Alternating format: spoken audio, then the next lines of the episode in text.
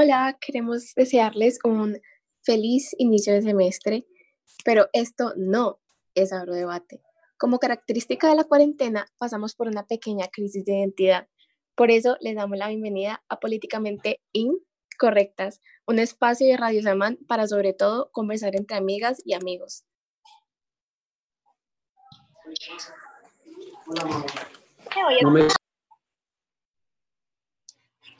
El programa de hoy es muy especial porque tenemos un invitado muy particular.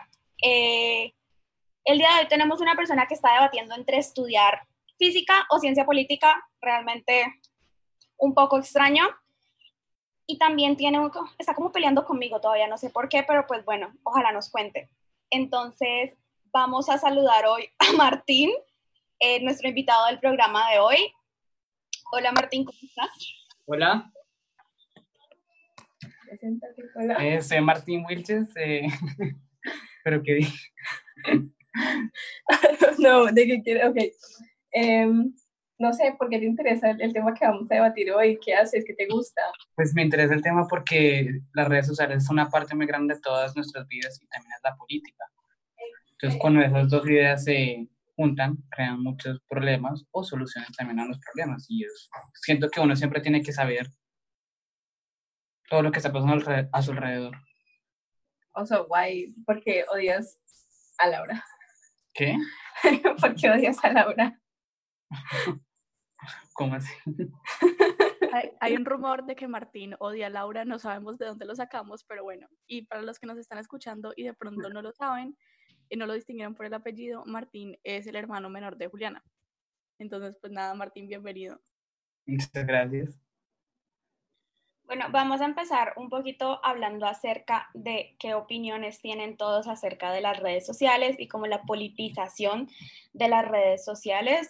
Eh, nos pareció un tema supremamente importante, creo que ya lo habíamos hablado una o dos veces, pero nos parece, nos parece lo suficientemente interesante como para traerlo a, a colación en un debate. Entonces, Mari Pulesio, ¿qué opinas tú? ¿Qué piensas? Uf, eh, como cosa rara, soy muy tibia en el tema de redes sociales y política. Creo que si bien puede ser una, una herramienta muy útil, muy importante, creo que también a veces cruza muchas líneas y digamos que puede limitar nuestra habilidad para ejercer nuestra ciudadanía de la manera más democrática posible.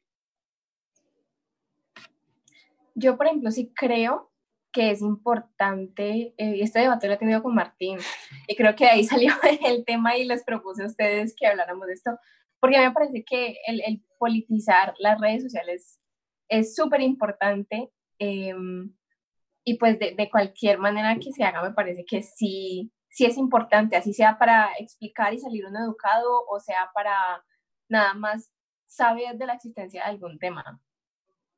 Pues yo estoy de acuerdo con Juli hasta cierto punto. Yo no creo que politizarlas así en cualquier manera es un, es una, es apto porque también hay cosas que siento que como las están politizando en este momento no están correctas y no ayudan. Yo creo que estoy de acuerdo con Martín y es que hay un problema muy grande cuando hablamos de politizar las redes, es que no estamos exentos a, la, a las fake news, a la información falsa eh, con respecto a todo lo que rodea las redes. Y algo que me impresiona mucho es la facilidad con la que se viralizan, con la que se viraliza el contenido sin estar, digamos, haciendo un, un, un, chequeo de datos, un chequeo de hechos factuales que sucedan. Entonces, en este momento nos estamos viendo expuestos a contenido que se puede viralizar en cuestión de segundos y puede ser información completamente falsa. Entonces, me parece importante politizar porque me parece que la política debería ser algo que pueda llegar a todo el mundo, pero el problema es que también estamos con información falsa en todo lado y no sabemos qué creer y no, no hay un proceso correcto de, de, revisión de datos, revisión de hechos, que me parece pues difícil hacer, pero me parece interesante. Mari, ¿quiere decir algo al respecto? Sí, eso que sí me parece muy interesante porque no tenemos una manera de verificar la información. Bueno, la tenemos, pero digamos que muchas veces la información nos llega, no hay manera de verificarla. Eh, y hay unas líneas muy como difusas, yo creo que con las redes sociales, y es que hoy en día cualquiera es difusor y y cualquiera es receptor de información. Es decir, yo puedo crear, escribir una noticia, yo puedo escribir una columna, yo puedo escribir cualquier cosa, mandarla a todos mis contactos, la van a recibir, la van a leer, pero al mismo tiempo me va a llegar lo mismo. Entonces, digamos que no tenemos como un límite de quién es fuente y quién no, sino que cualquiera realmente puede crear contenido. Y pues si bien eso, digamos que nos, nos da la responsabilidad a nosotros de ser mm, más críticos sobre la información que consumimos y nos da más responsabilidad, pues porque claro, es muy necesario que nosotros revisemos fuentes y que seamos exigentes con, con el tipo de, de, información que consumimos, especialmente en términos eh, políticos, pues yo creo que también a veces es, es un poco difícil asumir o creer que todo el mundo puede tener ese como tipo de, de conciencia crítica sobre, sobre la información que se está consumiendo.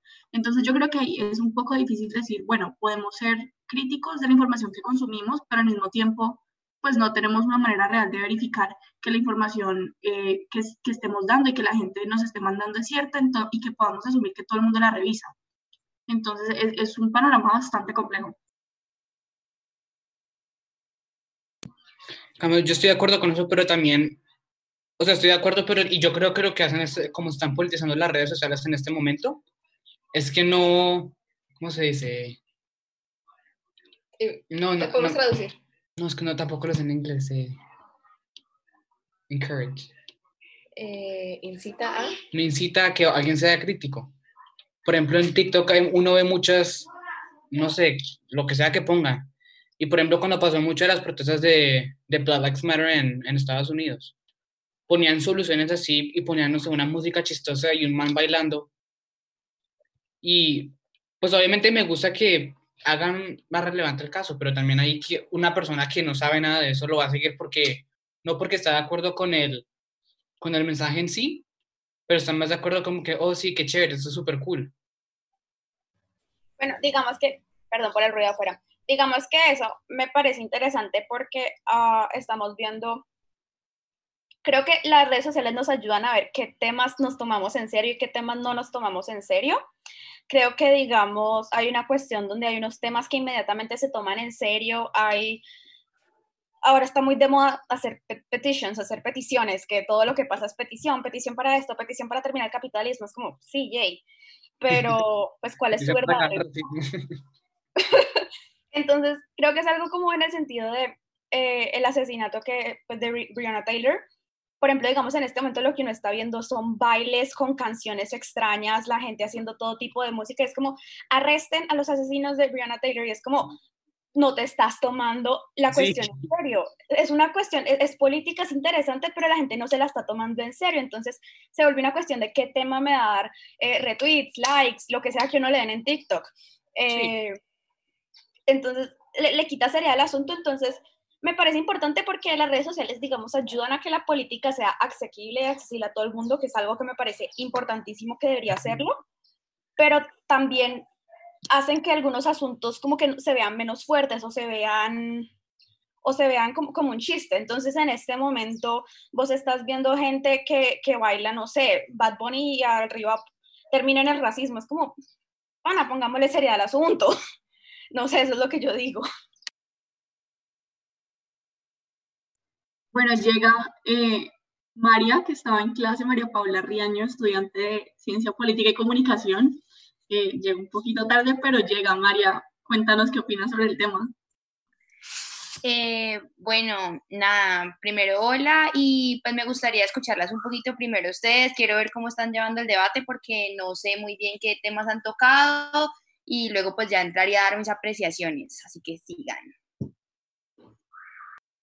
Yo, este debate sobre todo inició porque creo que Martín y yo estábamos de acuerdo en que... No, no, no, estábamos de acuerdo de que decir tu opinión de la política era importante en las redes sociales, sino que, por ejemplo, Martín critica mucho eso. Por ejemplo, no sé, un video de alguien bailando normal o haciendo maquillaje y que el audio esté hablando de cosas más serias. Entonces, en mi opinión, me parece que sí, obviamente, pues el que vea un video de TikTok no va a ser experto en el tema, pero me parece que es importante tenerlos porque uno, la gente no te va, o sea, la gente no te va a ver un video donde tú estés sentado explicando las vainas. Tienes, que tener algo que, atraiga a la gente y el baile, el maquillaje o lo que sea que estés haciendo lo atrae. Y dos, no es la responsabilidad de uno de cara a todo el mundo.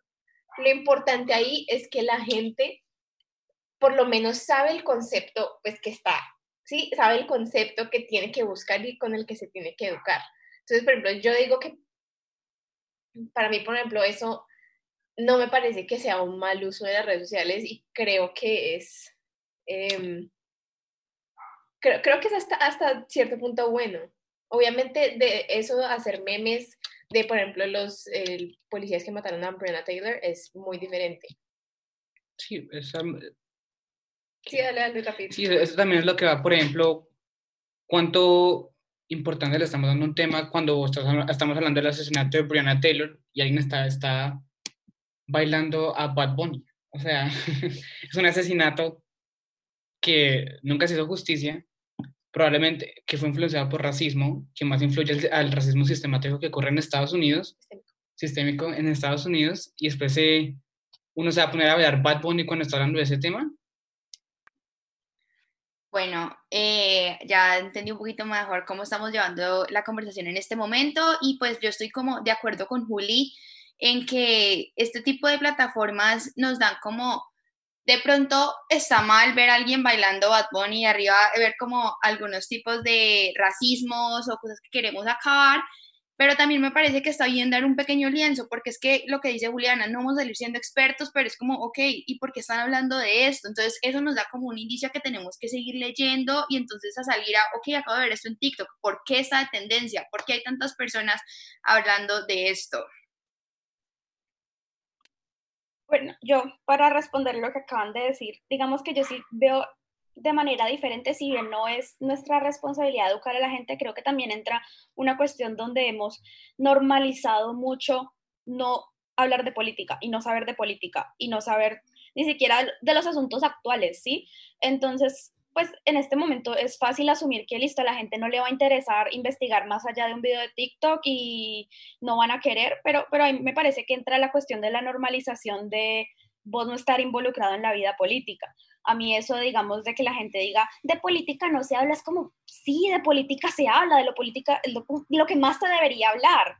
Entonces, creo que, que ahí entra esa cuestión de, de por qué estamos dejando que las redes a ver, las redes son una muy buena manera y una muy buena herramienta para enseñar acerca de la política, pero estamos jugando una línea demasiado delgada con la trivialización de asuntos tan importantes. Entonces estamos jugando con el hecho de que nos despertamos y el primer tuit es como, buenos días, recuerden que Uribe es un paraguay, es como, ¿te gustaría laborar? Es como, no, no, no me gustaría laborar, eso es todo lo que quiero decir. Entonces es como, listo, no, no te interesa como ir más allá en el tema, preguntámonos al respecto, qué pasó, danos cifras, eh, no nos van a manejar esto, porque yo lo digo. Entonces, eh, es la trivialización la que, la que a mí me preocupa muchísimo cuando estamos hablando de, de las redes sociales, ¿sí? Es que yo creo que eh, eso es como la línea que uno tiene que aprender además a manejar más bien como individuo, porque controlar la manera en que la gente se expresa en redes y la manera en que estamos creando contenido, pues es muy duro. Pero pues es, es yo creo que está ahí en que yo no espero, por ejemplo, a ver, hablemos de, de TikTok, que está bastante popular, me encanta. Charlie D'Amelio es la persona más famosa de la aplicación y que ya tenga de icono en, en, en su perfil, como su, su foto de perfil, Black Lives Matter no significa que yo meta su perfil y vaya a salir una experta en el tema y que digamos que eso sea alguna especie de ciberactivismo superior y que hay, es algo para admirar, sino que ella con sus 77 millones de seguidores está poniendo un tema en la agenda. Digamos que mantiene el tema vivo y que digamos que yo lo, puede que yo sepa el tema o puede que no sepa el tema, pero cuando lo veo me acuerdo de que existe y eso ya es algo, es una ganancia en términos de de temas importantes de los que sí deberíamos estar hablando. Pero ahí es donde entra el, si yo veo la foto de perfil y me quedo, como que yo como, ah, qué chévere, chévere, lo público y me quedo ahí, pues eso ya, digamos que no, no, no estoy de acuerdo, porque yo creo que el tema lo pone, eh, el tema está en la agenda, pero nosotros con la conciencia crítica que deberíamos tener al menos, sería de ir a buscar más información y ver qué está pasando y qué maneras podemos hacer, o sea, de qué manera podemos contribuir a eso y que no se queden simplemente una foto de perfil o un tweet. sino que pues en verdad eh, nos informemos mejor, pero yo creo que eso no, no depende de, de, la niña de 16 años con 77 millones de seguidores, eso depende de mí y de mis acciones como, como ciudadana y mi uso de Internet. Pues yo quiero volver al punto que Julio decía, que no es la responsabilidad de una persona educar a otra, pero si estás hablando de temas, ya se vuelve tu responsabilidad, porque estás hablando del tema. Ya te, ya te metiste al tema.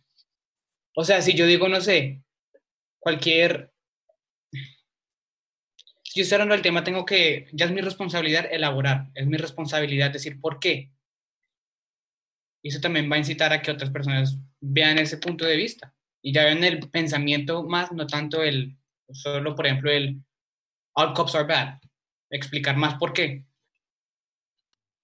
Quiero saltar como eso que dijo y es, digamos, eh, me imagino que todo el mundo lo vio y fue cuando todos estaban publicando esos cuadritos negros en Instagram, ¿sí?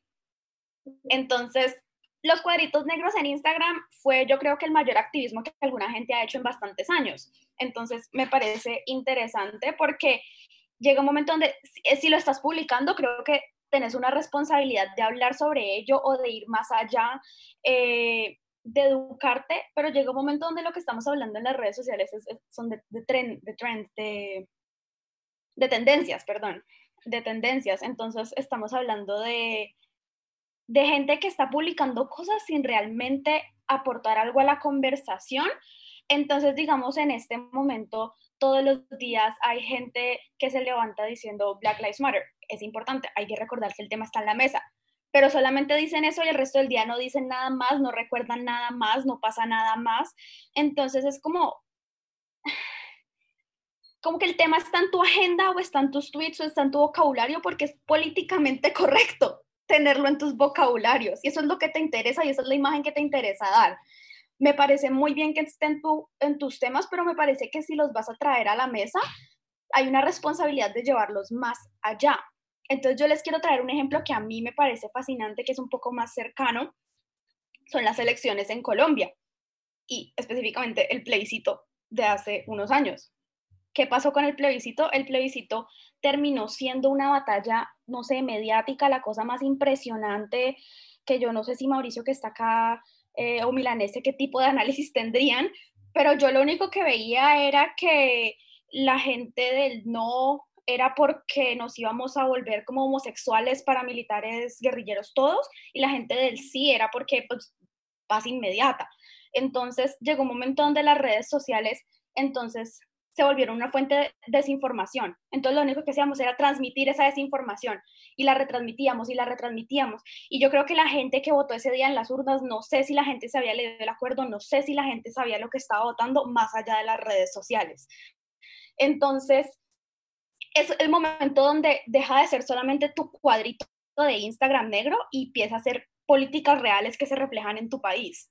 ¿Sí? Entonces empiezan a hacer políticas que, se van a saber transformadas como leyes, se van a ver transformadas como plebiscitos, se van a ver transformadas en impactos reales. Entonces, ¿por qué vas a empezar una conversación si no la vas a continuar? ¿O por qué vas a empezar una conversación y luego vas a estar llena de datos que no existen, que son falsos? Y puede que lo que diga Mariana es verdad, que uno tiene una responsabilidad como ciudadano, moral, lo que sea, de buscar información y validar la información, pero me parece casi que ingenuo pensar que la gente va a tomar esa responsabilidad por sí sola. ¿Sí? O sea, me parece, me parece casi bobo, perdón, ir a, ir a decir como si todo el mundo va a buscar, todo el mundo se leyó los acuerdos, todo el mundo sabe que cuando está votando por Duque está votando por estas propuestas y cuando está votando por Petro está votando por estas propuestas. Me parece que estamos quitando el rol que son las redes sociales de lo que yo consumo en las redes sociales entonces, cuando dicen que mi voto lo va a definir Facebook, les puedo asegurar que a muchísima gente sí, efectivamente se lo va a definir Facebook. Mucha más gente de la que sería ideal, pero se los va a definir Facebook. Bueno, eh, pues empezando como por las redes sociales que acaba de hablar Lau, pues creo que estamos como, somos millennials, centennials, eh, y justamente pues lo que nos define es que hemos crecido con las redes sociales y las redes sociales son nuestra vida aún más allá en cuarentena, como que, ¿qué hacemos? Levantarnos y abrir el celular y ver qué está pasando en Facebook, en Twitter, en Instagram y ya, o sea, podemos como, entonces eso me parece súper importante, o sea, si bien Lau tiene razón, como que es que, que nosotros nuestro voto lo defina Facebook o TikTok o Instagram, está súper grave, pero también de verdad quitar estos temas de las redes sociales sería básicamente censurar lo que nosotros hacemos todo el tiempo, todos los días, porque ¿qué hacemos nosotros? Entramos a clase y vemos la red social, salimos y lo mismo, entonces me parece que si bien no podemos simplemente pensar que es que las redes sociales nos tienen que educar, somos, o sea, están, ellos como tienen esa responsabilidad, porque no la tienen, somos nosotros quienes, ok, vemos un titular y entonces tenemos como la responsabilidad de ir a mirar qué es lo que está pasando. La era de la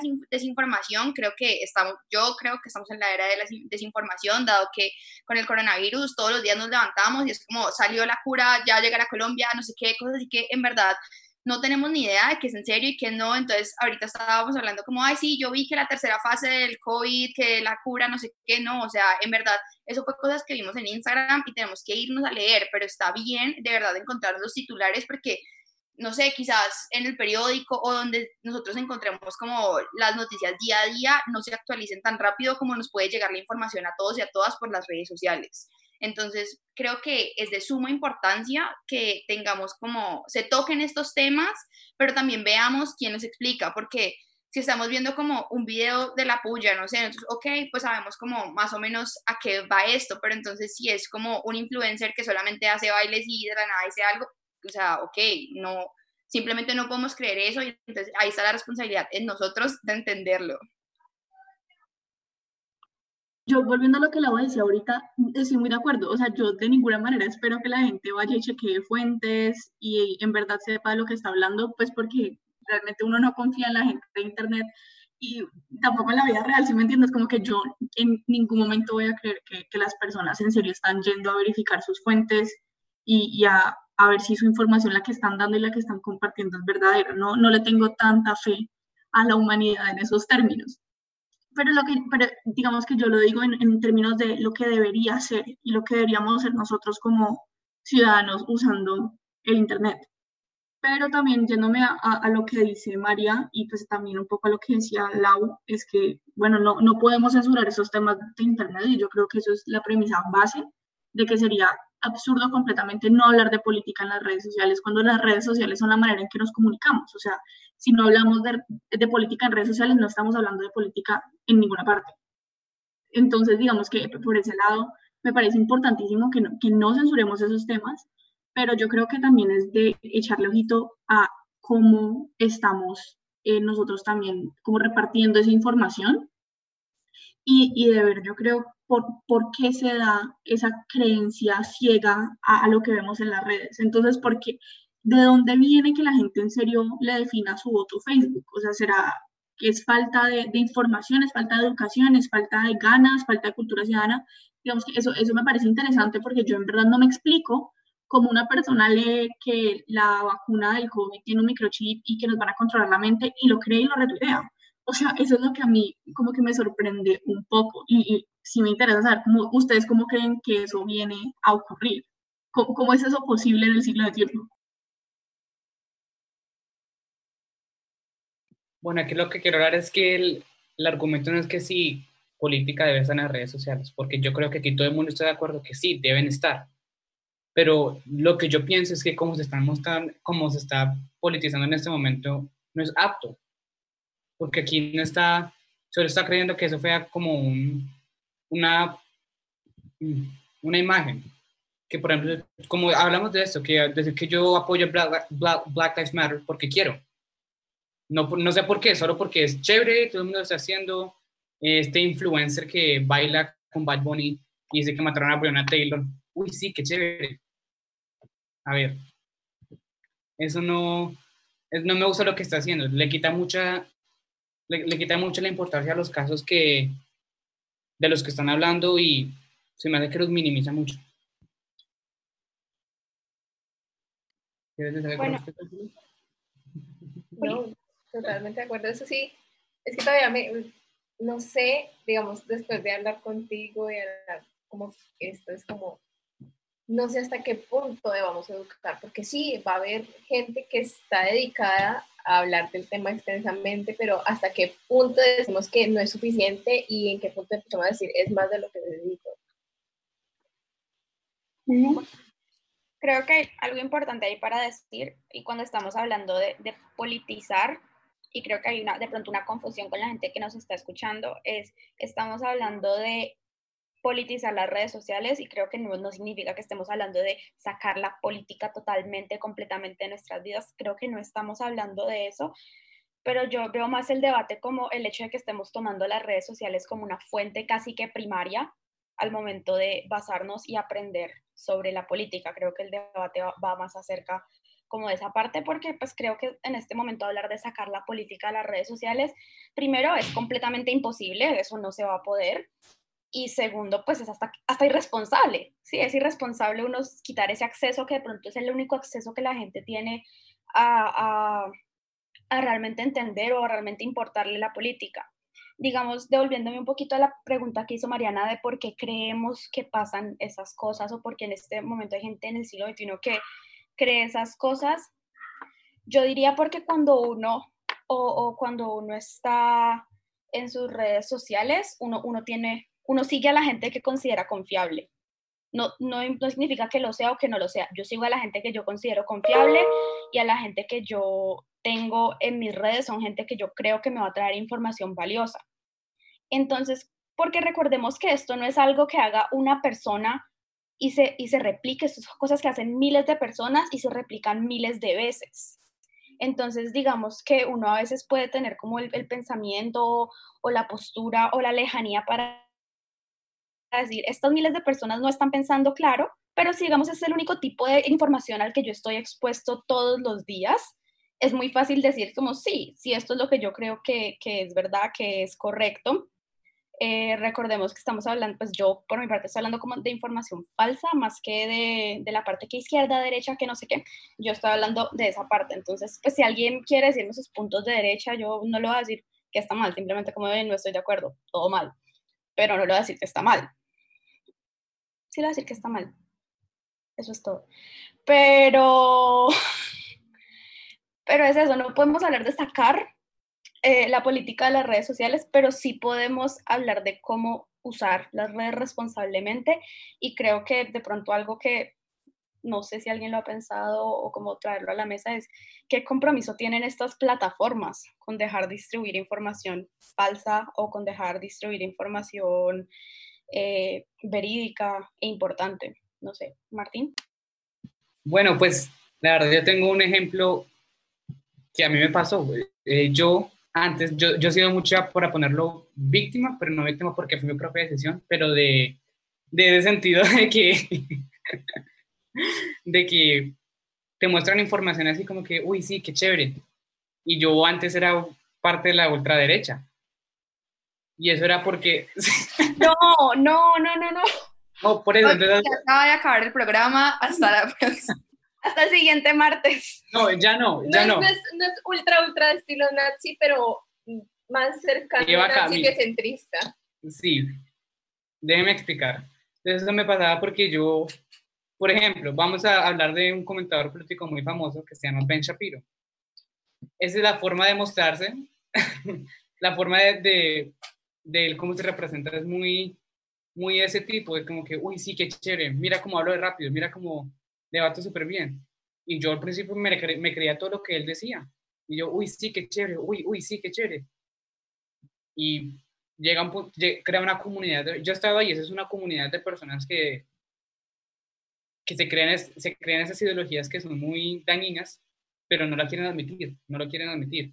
Y se esconden por, por lados de memes, de, ah, sí, las mujeres no son chistosas, ah, sí, ja, Pero dicen, no soy homofóbico, pero siempre hay el pero. Es una comunidad que crea. Y yo estoy ahí, después yo me salí de esa comunidad, fue cuando comencé a seguir personas que de verdad eran muy críticos, eran muy, daban, yo creo esto, aquí están los papeles, aquí están los, los artículos que dicen que eso está mal. Y yo me pude salir de esa comunidad asquerosa, fue, fue porque me eduqué, pude pensar críticamente y no solo y no solo seguir esta ideología porque querían. Es que ese es el problema. Es el, es problema. Que el problema es que, por ejemplo, esa gente eh, no creo que, que, tenga como bien, eh, ¿cómo se dice? desarrollado sus, sus habilidades de pensamiento crítico. Y entonces uno, Martín me contaba que él pensaba que Ben Shapiro, o sea, debatía re bien, re bien, pero, o sea, el man usa estrategias, o sea, él sabe hablar y usa estrategias así, pero hace poquito Martín me decía, yo estoy viendo los videos de este, de, este viejo otra vez y no, no, no entiendo, no tiene sentido lo que dice, repite cosas y tiene debate sin tener argumentos, sin tener alguna base de nada. O sea, su argumento es que si el, calentamiento global pasara, las personas solo se mudarían. Entonces no es un problema. O sea, confirmo. Sí. Entonces, pero ya el problema, ya cuando lo aplicamos a, un, a una ideología que no estamos en desacuerdo, que, estamos, que no estamos, espérate, con lo que no estamos de acuerdo, ahí ya está mal, pero cuando es una ideología que con el que estamos de acuerdo, no está bien, no importa tanto. Pero eh, aquí el problema es que no incita a que una persona sea crítica. Es el problema de, de cómo están politizando las redes sociales. No incita a que una persona sea crítica y llega a que sigan comunidades solo porque, porque sí.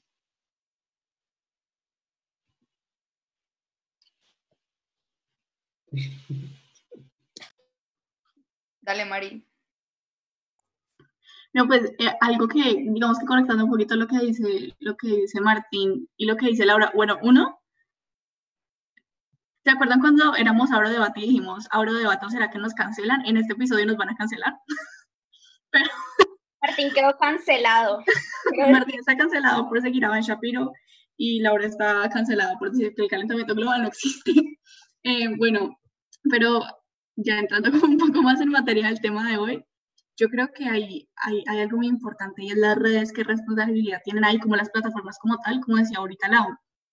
Y eso es interesante porque últimamente, pues, eh, y, y, es una línea muy, muy, muy difícil por la cual caminar, porque en estos días creo que fue noticia que le borraron como un Facebook post o un, un tweet a, a, Trump por decir algo, una información sobre el coronavirus que no era cierta. Y, y le borraron la publicación y esto fue como noticia, obviamente titular internacional, y con toda la razón del mundo lo borraron, pues porque era una, un dato completamente falso y cosas que afectan a la salud de las personas. Pero eh, eso es una línea complicada porque entonces, ¿qué cosas podemos borrar si solo borramos cuando son como completamente falsos y cómo decidimos si una persona está como argumentando algo entre comillas, pues porque ya sabemos cuáles son los típicos argumentos que dan. Y, y cómo sabemos si la opinión, o sea, la, la, parte cuando los datos y la opinión se cruzan y empiezan a ser datos falsos o opiniones con las que no estamos de acuerdo, es, una línea muy, muy difícil. Entonces, obvio, Ben Shapiro puede decir que el calentamiento global no existe que si existiera la gente solo se mudaría para no ahogarse, pero pues si, si Facebook decide borrar eso, ¿cómo argumentamos que es, si es, está bien eh, borrar eso porque son datos falsos y censurar eso porque simplemente es mentira? O cuando ya empiezan las plataformas a, de alguna manera, a la policía de lo que nosotros decimos. Bueno, yo creo que hay, no sé, hay muchas cosas, tengo muchas cosas en la mente, entonces estoy tratando de organizar mis ideas, pero creo que ahí entra un tema muy delicado, es como la, la censura, ¿sí? Porque cuando dice Mariana, ¿cuándo podemos eh, como negarle a la gente eso de que hable? Creo que las pues negarle que diga sus opiniones falsas, ¿sí? O sea, hay, cosas que son falsas y no puedes decir esto es falso y, no, no, te permitiré. Pero llegó un momento, y esto me acuerda a un tweet que Donald Trump, otra vez, como hace dos semanas, que era como, si van a seguir protestando, yo no sé qué, pues vamos a empezar a disparar y todo el mundo como, ¿qué? ¿Cómo así? O sea, les están amenazando con disparar. Entonces, cuando empezamos a usar, digamos, las plataformas eh, de tal manera que uno empieza a ver por ejemplo, las protestas que hubo por Uribe. Las protestas si eran pacíficas, si eran eh, mostrando apoyo, si eran perfectas. Pero claro, las protestas del 21 de noviembre fueron, eh, el mundo se acabó y destruyeron toda la ciudad y, o sea, también es la manera en que estamos comunicando la información y cómo estamos dejando que esa información pase más allá. Entonces, creería que uno, digamos, Mariana como, Mariana y María Paula como comunicadoras pequeñas, eh, nuevas, creo que existe una ética, una responsabilidad ética que existe uno al, traer información al mundo, ¿sí? Al darle información afuera y, y decir esto fue lo que pasó. y nunca le podemos negar la opinión a la gente, creo que eso es irresponsable negarle la opinión a la gente, pero creo que si uno, uno tiene como la más mínima obligación de, decir cosas que existan, que son factuales, que son verdaderas. Entonces, cuando estaban diciendo que el proceso de paz pues, nos iba a volver a todos homosexuales, pues eso es falso y deberíamos no dejar que la gente lo diga, considero yo. Eh, entonces, creo que Martín quería decir algo. Sí, aquí ya crea el punto de cuando la libertad de la, libertad de expresión, cuánto importancia, importancia tiene. Por ejemplo, un comentador que normalmente mucho la ultra, ultraderecha sigue se llama Jordan Peterson.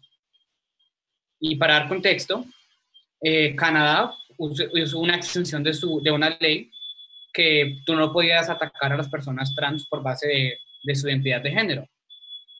¿Cierto? No, podías hacer, no les podías negar un trabajo, no les podías eh, eh, acusar o lo que sea.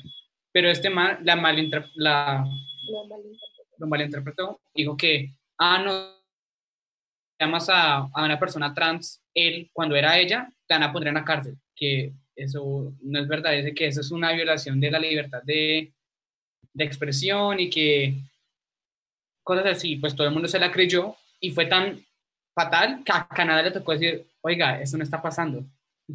Lo que está pasando que no puedes atacar a las personas trans. Entonces, llega un punto de cuánta libertad le damos a una persona. Porque si el man, si el man no tuviera libertad de expresión y no pudiera decir eso, nunca habría, nunca, nunca habría hecho este conflicto. Pero si no hay ese conflicto, la persona no sabe verdad de qué trata esa, esa ley. Entonces aquí le quiero preguntar a Mariana Pulesio, ¿cuánto crees que es la... ¿Cuándo crees que uno debe dejar a las personas que tengan la libertad de expresión y cuándo no? Es que a mí eso me parece muy complicado, pero lo mínimo para mí es decir cosas que sean ciertas, como decía Laura, como que vos no puedes decir que el calentamiento global no existe porque eso simplemente es mentira.